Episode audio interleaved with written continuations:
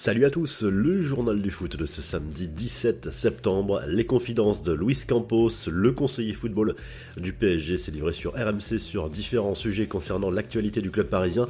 Après avoir confirmé que Christophe Galtier a toujours été son premier choix, le portugais a démenti les rumeurs évoquant un potentiel départ de Neymar lors du dernier mercato.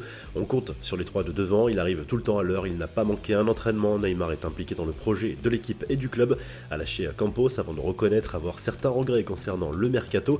Ce dernier regrette notamment de ne pas avoir pu recruter un défenseur central. Milan Skriniar a bien été approché, mais pas seulement. Campos a également reconnu que Messi et Neymar n'avaient pas totalement digéré les sifflets du public de la saison dernière.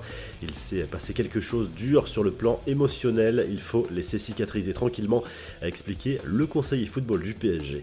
La fin d'une époque au Barça, selon Marca, le club catalan qui cherche à faire des économies de tous les côtés, a changé les règles concernant le versement des primes individuelles et. Pour les toucher, les joueurs devront participer au minimum à la moitié des matchs de l'équipe, peu importe les éventuelles blessures en cours de saison. Ousmane Dembélé ou encore Samuel Umtiti ont par exemple touché ce type de prime par le passé malgré de graves blessures. Patrice Evra corrige le tir après la polémique sur des propos qu'il aurait tenus en marge d'un voyage au Ghana pour la promotion de son livre. L'ancien capitaine des Bleus a démenti auprès de RMC Sport les déclarations rapportées sur de supposés regrets concernant son choix de sélection à l'époque où il était joueur. Visiblement, ces propos ont été déformés et ne sont pas fidèles à la réalité.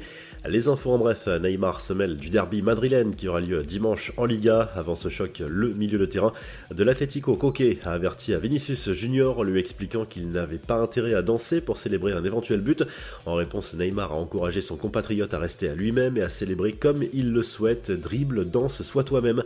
Heureux comme tu es, prochain but, on danse, mon garçon, a écrit à la star parisienne sur les réseaux sociaux. Toujours, a répondu à Vinicius en postant une photo de lui aux côtés de Neymar et Paqueta en sélection. Rafinha et la légende Pelé ont également encouragé leur compatriote à rester lui-même.